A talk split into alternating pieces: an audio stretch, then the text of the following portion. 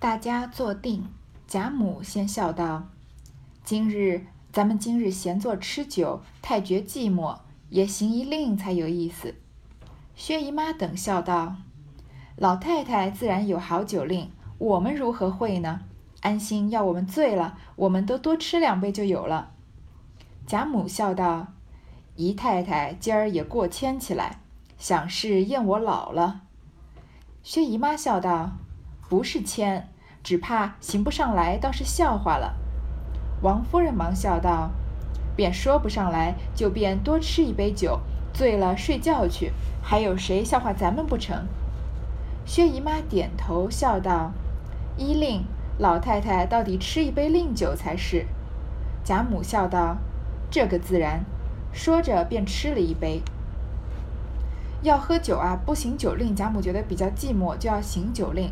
嗯，这个行酒令呢，我们在我们应该算是比较熟悉的。之前比较有名的，嗯，冯子英请的那一场啊，薛蟠吟出了《红楼梦》里的里面的名句的这一场啊，他们就是有行酒令的。所以我们对行酒令的规则呢，应该也是有一些初步的了解了。就是发起酒令的那个人啊，就是嗯，要先喝一杯。这样呢，他因为这个酒令是他发起的嘛，那个时候，嗯，贾宝玉在提这个女儿这个呃女儿令的时候，他也是先喝了一杯嘛。一开始啊，薛姨妈他们要推脱说不行这个酒令，然后呃，因为贾母执意要行嘛，所以他们就决定行酒令了。然后贾母呢就先吃了一杯。凤姐儿忙走至当地，笑道：“既行令，还叫鸳鸯姐姐来行更好。”众人都知贾母所行之令必得鸳鸯提着，故听了这话，都说很是。凤姐儿便拉了鸳鸯过来。王夫人笑道：“既在令内，没有站着的理。回头命小丫头子端一张椅子放在你二奶奶的席上。”鸳鸯也半推半就，谢了座，便坐下，也吃了一盅酒，笑道：“酒令大如军令。”不论尊卑，唯我是主。违了我的话，是要受罚的。王夫人等都笑道：“一定如此，快些说来。”鸳鸯未开口，刘姥姥便下了席，摆手道：“别这样捉弄人家，我家去了。”众人都笑道：“这却使不得。”鸳鸯喝令小丫头子们拉上席去，小丫头子们也都笑着，果然拉入席中。刘姥姥只叫饶了我吧，鸳鸯道：“再多言的罚一壶。”刘姥姥方住了声。为什么这一回的回目是金鸳鸯三行牙牌令呢？这里就解释了，王熙凤啊提议让呃鸳鸯来行令，因为呢大家知道啊，虽然贾母有这个兴致要行这个酒令，但是她没有在鸳鸯在旁边提点是不行的。你看贾母啊，她在猜灯谜的时候。贾政出一个谜啊，大家都先猜到了是个砚台，对吧？然后，嗯，要偷偷的告诉贾母，贾母就说：“哦，我知道了，是砚台。”假装是留个面子嘛，假装是贾母自己猜出来的。贾母啊，也绝对是，呃，给人有一个梯子，给人家递个梯子，他会顺着下来的。他知道呀，大家都知道他是，嗯，呃，因通过这个泄泄露答案才知道的答案。但是呢，因为要。呃，营造一个这样和乐融融的气氛，所以贾母啊，就是呃顺着梯子下往下爬了。这里啊，让鸳鸯过来行酒令啊，也是方便鸳鸯给贾母递个梯子。万一贾母行不出这个酒令，那不是下不了台吗？然后呢，王夫人就说啊，既在令内，没有站着的理。按理说啊，鸳鸯是个丫鬟，她不可能主人吃饭的时候她坐下来的，对吗？但是因为是要行这个酒令啊，所以就让呃小丫头啊拉了一张椅子放在王熙凤旁边，然后鸳鸯呢就坐下也吃了一盅酒，因为她是代表贾母要行这个酒令嘛。然后他就笑说啊，酒令大如军令，酒令啊就跟军里面的军令状一样的大，所以不论尊卑，唯我是主。本来鸳鸯只不过是个丫鬟，她能命令主人什么呢？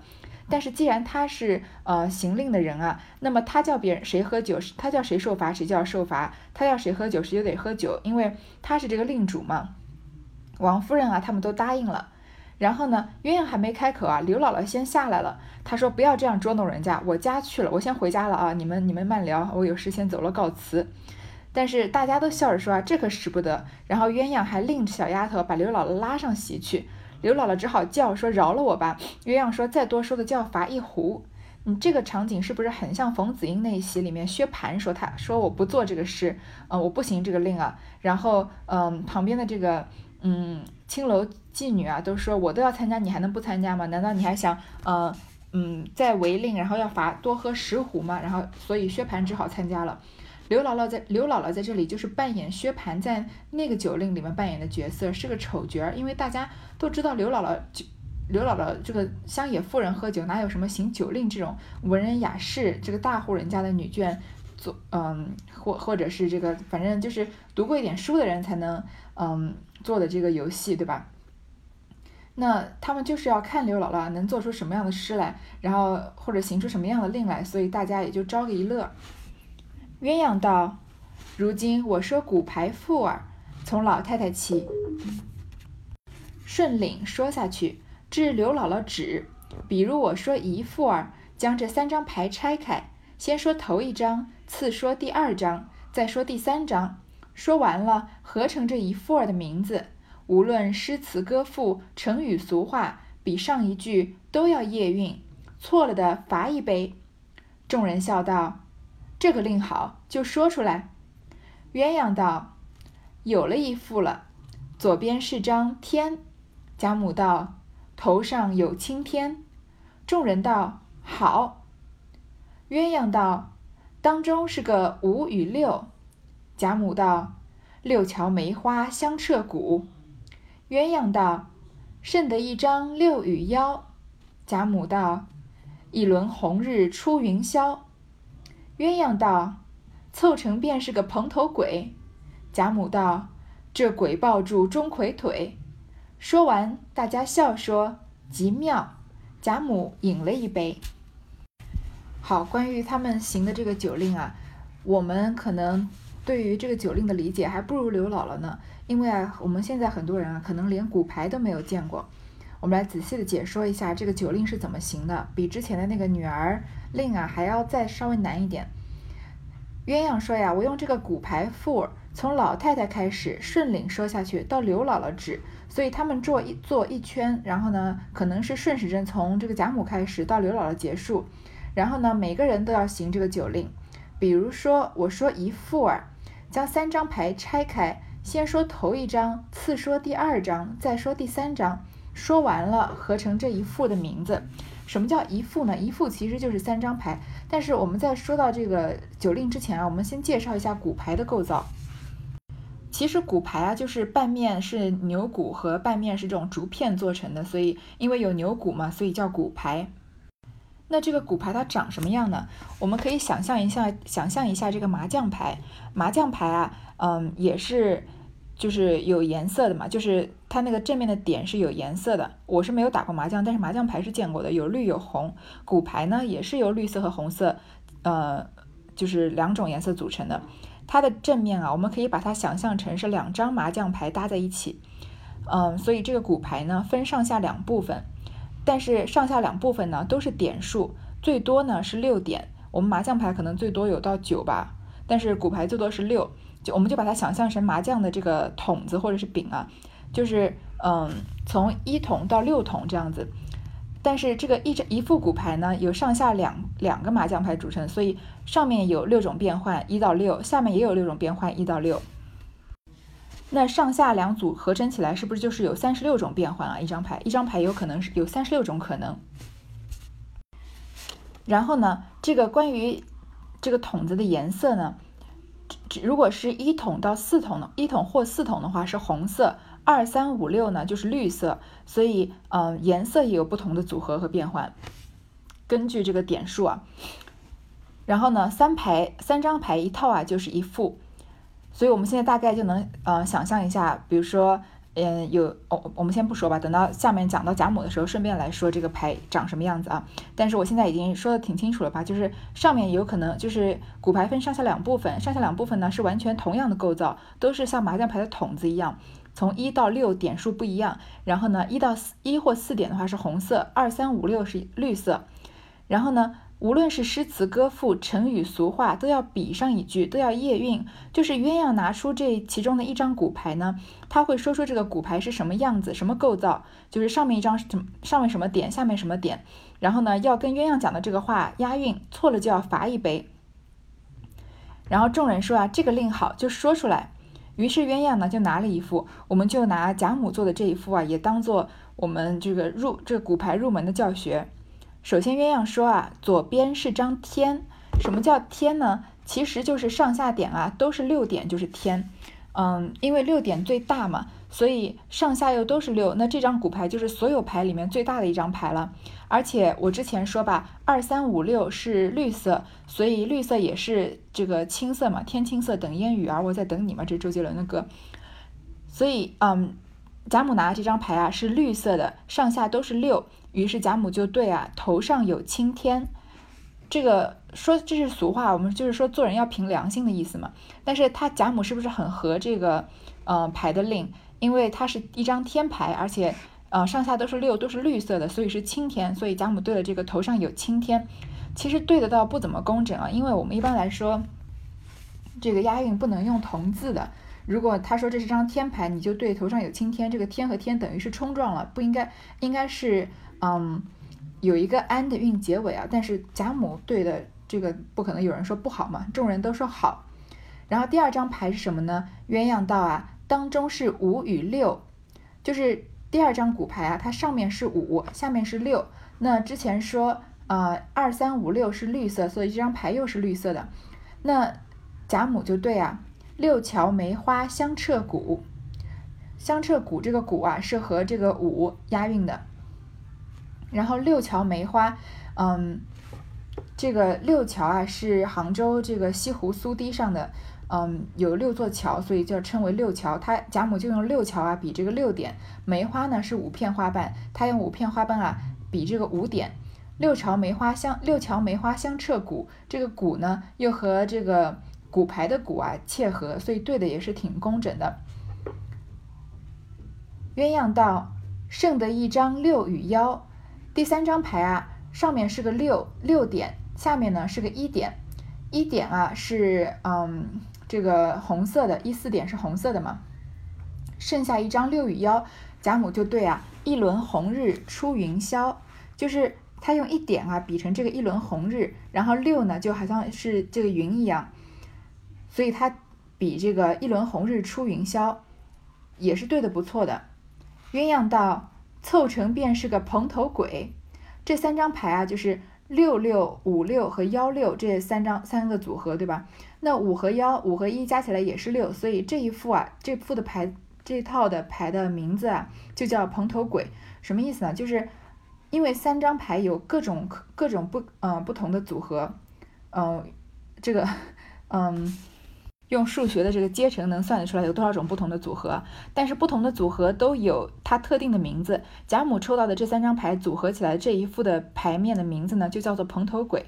贾母就对就对啊，这鬼抱住钟馗腿，钟馗啊，我们都知道是呃能斩妖除魔的一个这个形象。然后他贾母这里故意说这个鬼啊抱住钟馗的腿了，反而就是让钟馗不能动了，所以啊。大家就笑着说极妙，就很好笑，因为有一种反差感嘛。贾母就饮了一杯，这，嗯，我们还想到之前，嗯，冯子英的那一宴啊，对完了就饮一杯嘛，因为没有要罚的意思。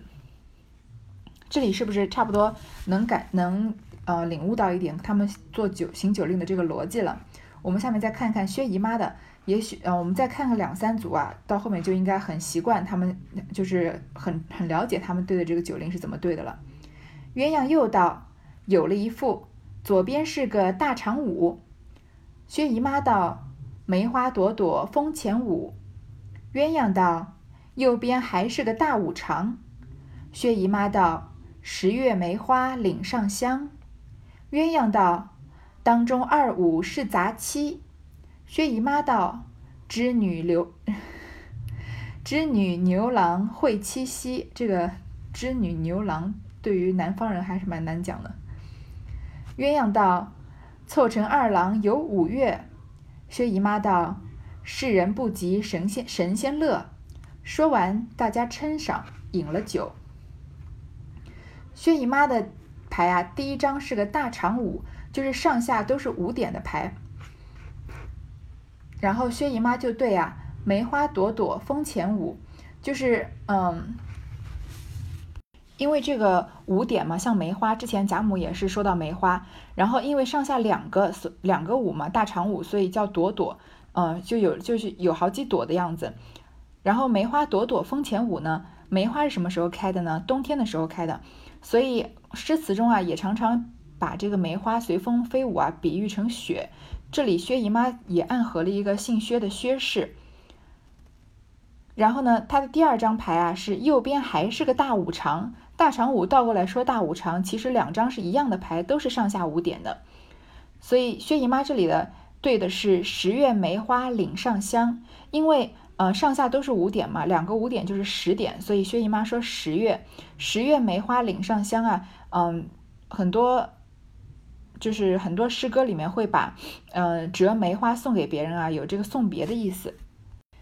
第三张牌呢，鸳鸯说啊，当中二五是杂七，上面是个二，下面是个五，然后合起来这张牌啊叫做杂七。牛这个薛姨妈就对啊，织女牛郎会七夕，七夕是七月七日嘛，所以嗯，他把这个七夕啊比成杂七。嗯，我们都知道这个牛郎织女七月七日，嗯，在这个。什么隔着银河，然后在这个鹊桥上相会的故事。鸳鸯道：“凑成二郎有五岳。”薛姨妈道：“世人不及神仙乐。”什么二郎有五岳呢？就是他薛姨妈抽到的这三张牌合起来的这一副啊，就是叫做这个这一副的名称就叫二郎有五岳。为什么？因为它是薛姨妈抽到的是五五五五和二五嘛，所以一共有五张。五张五点的牌，呃，应该就是有五个五点出现，所以五个五点就称为五岳。其中这个二呢，就比它把它比喻成二郎神。然后薛姨妈对啊，世人不及神仙乐，也对得很工整，很押韵。说完呢，大家就称赏饮了酒。我们说到这里啊，可能觉得他们说的，嗯，他们对的这个话连起来不成逻辑，好像是为了押韵而押韵的。但是他这就是跟，嗯。冯子英请的那席啊的酒令啊，行的逻辑不一样。冯子英的那那场呢，他们请女儿令呢，有女儿悲、女儿愁，啊，女儿喜、女儿乐，是合起来组成有就是有逻辑的。但是这里呢，鸳鸯要嗯行的这个令啊，他是他之前是怎么说的呀？嗯，他说啊，无论诗词歌赋。成语俗话，比上一句都要押韵，它的重点呢是要押韵，而呃每一张牌和这个最后组合起来的这个牌面啊，需不需要合成一个有逻辑的，嗯一一个很这个逻辑很通顺的一个组合呢？其实是不必要的，就是因为就是女眷嘛，首先女眷对嗯行这个酒令啊难度要稍微低一些，然后只要押韵啊就可以了。下面是第三副了，鸳鸯又道。有了一副，左边长腰两点明，湘云道：“湘云道，双悬日月照乾坤。”鸳鸯道：“右边长腰两点明。”湘云道：“闲花落地听无声。”鸳鸯道：“中间还得腰四来。”湘云道：“日边红杏已云栽。”鸳鸯道：“凑成樱桃酒熟。”湘云道。玉圆却被鸟衔出。说完，饮了一杯。湘云的第一张牌啊，是左边长腰两点明，就是上面是一点，下面也是一点。之前说过，一点都是红色，所以这张牌上下都是红色的。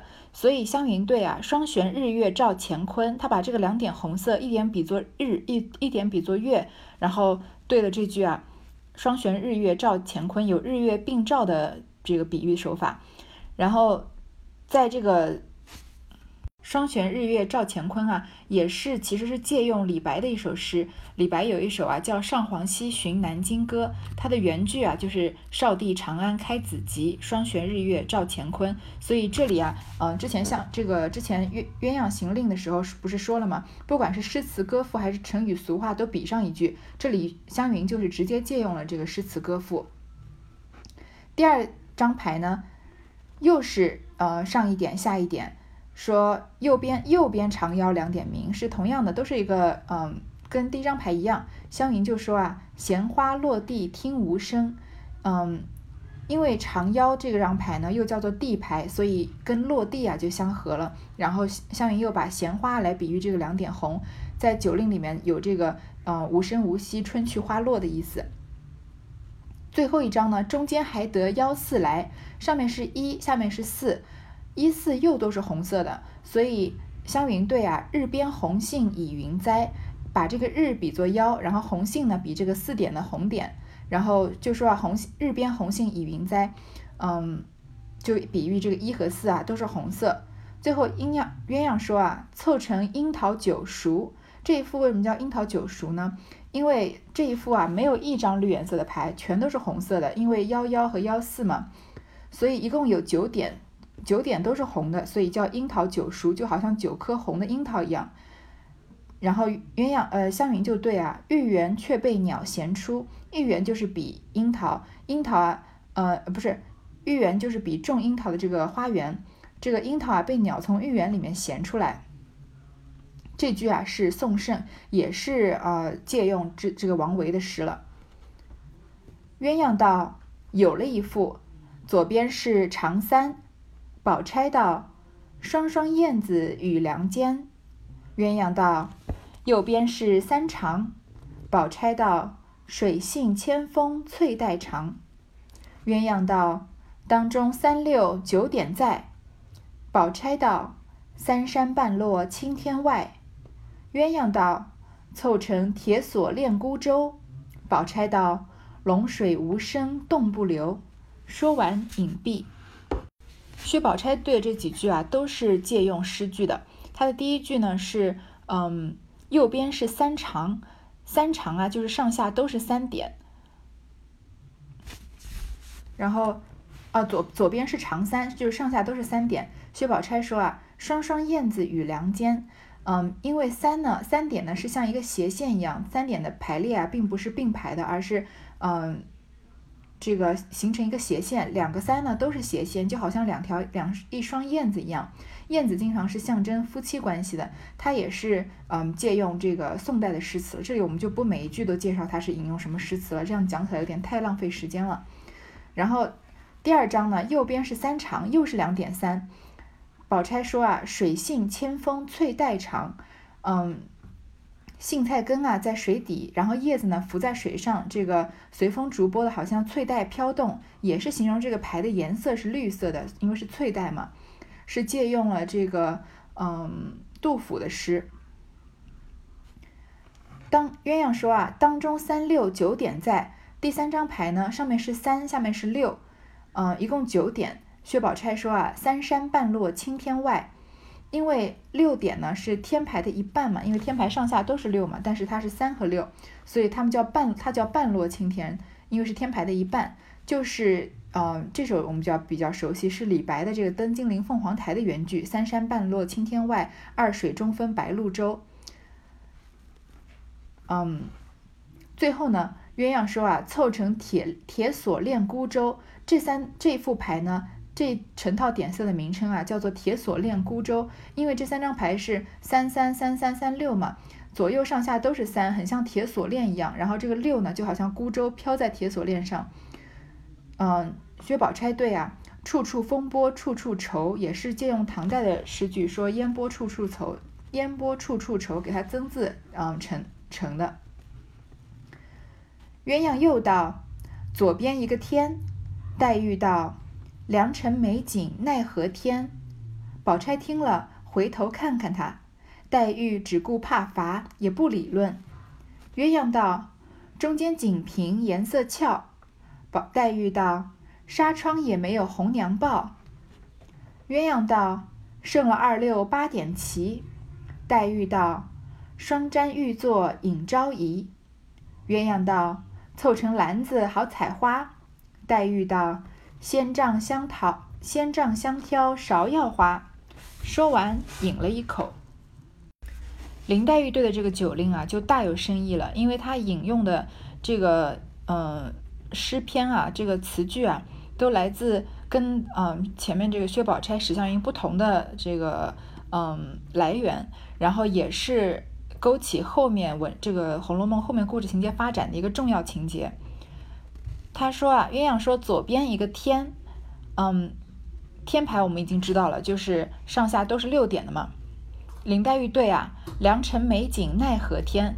这句话是不是听起来挺熟的？因为前面其实出现过，它就是嗯很著名的这个《牡丹亭》里面的杜丽娘的原唱词句：“良辰美景奈何天，赏心乐事谁家院。”《牡丹亭》是什么样的书呢？是贾宝玉啊，他的无聊的时候，他的这个小厮明烟在外面弄过来的，跟那些乱七八糟的书在一起的，也是禁书的一种啊。其实，嗯，虽然宝黛共读《西厢记》是很美的，呃，《红楼梦》里面的情节。但是《西厢记》啊，《牡丹亭》啊，在那个时候都是不被鼓励的书，都是可以说是禁书，也被这个儒家的这些道学先生啊视为淫书。所以呢，宝钗听了，回头看看他，那女闺中闺阁中的女孩子读这种书本来就是不应该的，更何况还说出来让别人知道她读过。所以宝钗呢，自然也读过。哎，不知道为什么宝钗也读过，但是宝钗绝对不可能引用。除这这个这句诗句的，所以她看看他，但是林黛玉呢，因为她怕被罚，所以不理论，就是嗯，脑袋里面突然闪过什么，她就立刻讲出来了嘛。鸳鸯说啊，中间锦屏颜色俏，锦屏啊就是上四下六，因为呃四是红的，六是绿的，然后排成这个长方形，好像美丽的屏风一样，很好看，所以颜色很俏。嗯，鸳鸯说啊，纱窗也没有红娘报。哎呀，又完蛋了！他又引用了一个，之前引用《牡丹亭》吧，现在引用《西厢记》，因为《西厢记》啊，在这个第一本第四折里面有张生的这个唱词啊，说侯门不许老生敲，纱窗外定有红娘报。因为这个红娘啊是呃张生和崔莺莺之间的信使，所以张生盼着他这个传消息。嗯，因为上四下六的牌是锦屏嘛，那个窗上多用的是绿纱，所以呃这个六是绿色的。那四是红色的，林黛玉就把它比成红娘。所以说啊，其实林黛玉这个对的特别漂亮。说纱窗也没有红娘报，就一个是红娘是四，一个是纱窗是六。但是呢，又暴露了她定了这个，嗯，这个又又暴露她暴露了她看过《西厢记》的，嗯，这样的一个线索了。鸳鸯道：“剩了二六八点齐，上二下六。”这个八点啊排成两行很整齐，就好像是这个左右的这个百官啊分两行朝见皇帝一样。黛玉对啊双，所以黛玉对啊这个双瞻玉座引昭仪，嗯，就是这个大臣很有礼仪的站在两边拜见皇帝。这个就没有什么深意了。然后鸳鸯道凑成篮子好采花。因为这套点色的呃成套点色的名称啊是篮子，三张牌呢是六六四六和二六，那四和六呢加四和二加起来也是六，所以是一副，所以叫篮子。而而且这个二啊很像篮子的柄，四很像篮子的筐，所以四是红的嘛，所以说好采花，篮子里面放的花。黛玉就对啊，仙杖香桃着药花，呃是引用这个《诗经》里面的词句了。其实你读读看，这个“仙杖香挑朝着药花”，仙杖就是呃，说明采花的人啊是个仙女，着药花是一种花，那是，嗯，仙女和花的关系是不是也暗示了木石前盟啊？因为在前世，这个林黛玉是绛珠仙子嘛，然后这个，嗯。是一个是一株草嘛，然后因为有这个呃天上的仙人时时浇灌它，所以它这辈子来还贾宝玉的眼泪嘛。他说仙杖香挑着药花也是嗯曹雪芹埋的一个线索，暗示着木石前盟。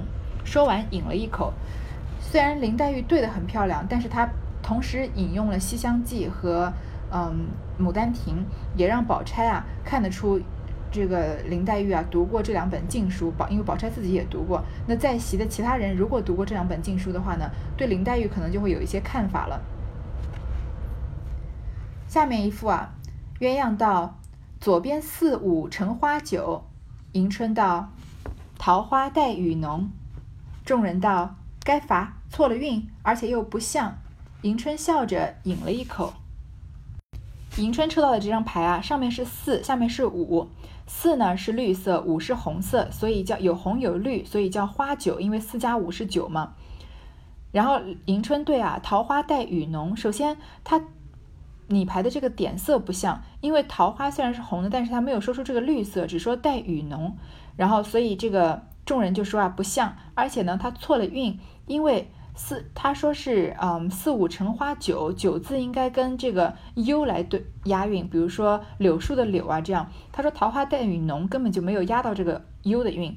其实迎迎春之前我我们也说过，他是这个二木头，这个人比较有一些木讷，而且嗯。海棠诗社他们作诗的很多事情，很多时候迎春都是不参加的嘛，因为他的文学造诣啊没有其他人这么高明，所以他说错了，就笑着啊罚了一杯，饮了一口。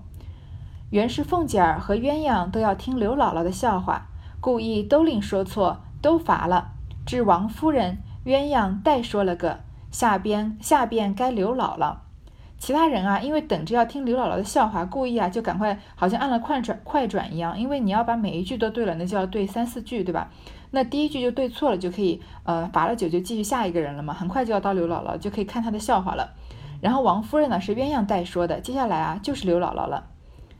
刘姥姥道：“我们庄稼人闲了，也常会几个人弄这个，但不如说的这么好听，少不得我也试一试。”众人都笑道。容易说的，你只管说，不相干。原来啊，庄稼人闲了也会对酒令，但是可可能他们对的酒令比较粗俗，不像这个这么雅。但是刘姥姥觉得也可以试一试。鸳鸯笑道：“左边四四是个人。”刘姥姥听了，想了半日，说道：“是个庄稼人吧？”众人哄堂笑了。贾母笑道：“说得好，就是这样说。”刘姥姥也笑道。咱们庄我们庄稼人不过是现成的本色，众位别笑。鸳鸯道：“中间三四绿配红。”刘姥姥道：“大火烧了毛毛虫。”众人笑道：“这是有的，还说你的本色。”鸳鸯道：“右边幺四真好看。”刘姥姥道：“一个萝卜一头蒜。”众人又笑了。鸳鸯笑道：“凑成便是一枝花。”刘姥姥两只手比着，说道：“花落了，结个大倭瓜。”众人大笑起来。只听外面乱嚷。到了重头戏啊，刘姥姥要对这个酒令了。其实啊，刘姥姥虽然没有办法引经据典啊，但她对的还嗯蛮有趣的。首先啊，左边四四是个人，上面四下面四都是这个上下都是四点的牌呢，就叫人牌。然后刘姥姥就说啊，是个庄稼人吧，对不出来啊，乱说的，大家就哄堂大笑了。但是贾母就说啊，说得好，就是这样，就是这样说，让他继续。刘姥姥就说啊，我们庄稼人不过是现成的本色，大家别笑。什么意思啊？我们是庄稼人，不会你们这些引经据典的东西，也不会咬文嚼字，不过就是现成本色嘛，有什么是什么样就是什么样，大家别笑我们。我之前也说吧，看上去是《红楼梦》里面，嗯，贾府的人啊耍弄刘姥姥，其实啊。刘姥姥呀，是真正聪明的人，她反而是她跟整个大观园啊都开了一个大玩笑。然后呢，她也是，你看这里讲话的呃语气啊，也是不卑不亢的。大家笑她，她说是个庄稼人，确实没有对出来嘛。但是他说我是现成的本色，大家别笑，嗯，也是很有智慧的了。就是我不会不太会弄虚的那一套啊。鸳鸯说第二张牌啊，中间三四绿配红。上面三点，下面四点，因为三点是绿的嘛，然后之前说过三点是斜的，然后四点呢又是红的，所以刘姥姥说啊，大火烧了毛毛虫，那个三点绿的呢像毛毛虫一样，四点像大火一样，众人就笑道啊，这是有的，还说是你的本色，你说你对的很好呀。然后鸳鸯说啊，右边幺四真好看，嗯，就是上面是个一，下面是个四，嗯，两个都是红色的，真好看。刘姥姥说啊，一个萝卜一头蒜。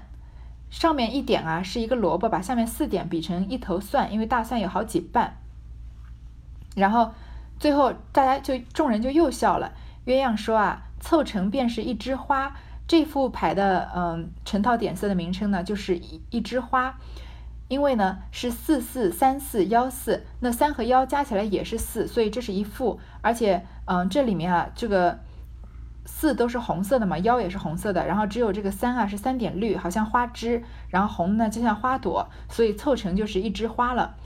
嗯，刘姥姥两只手比啊，说花落了结个大倭瓜，你看其实它有押到韵吧，然后也也有这个庄稼人质朴的本色，众人听了就都大笑起来。行的这个酒令啊就在这里结束了。刘姥姥行的参加的行的这个酒令啊，嗯，跟她的这个身份背景。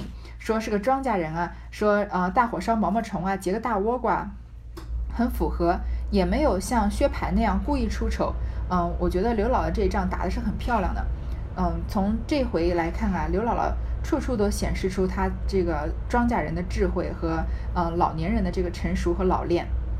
嗯，这就是第四十回结束了。这回的回目啊，史太君两宴大观园，金鸳鸯三宣牙牌令。嗯，读到这里啊，《红楼梦》的前八十回啊，就正正好好读完一半了。好，下一回再说。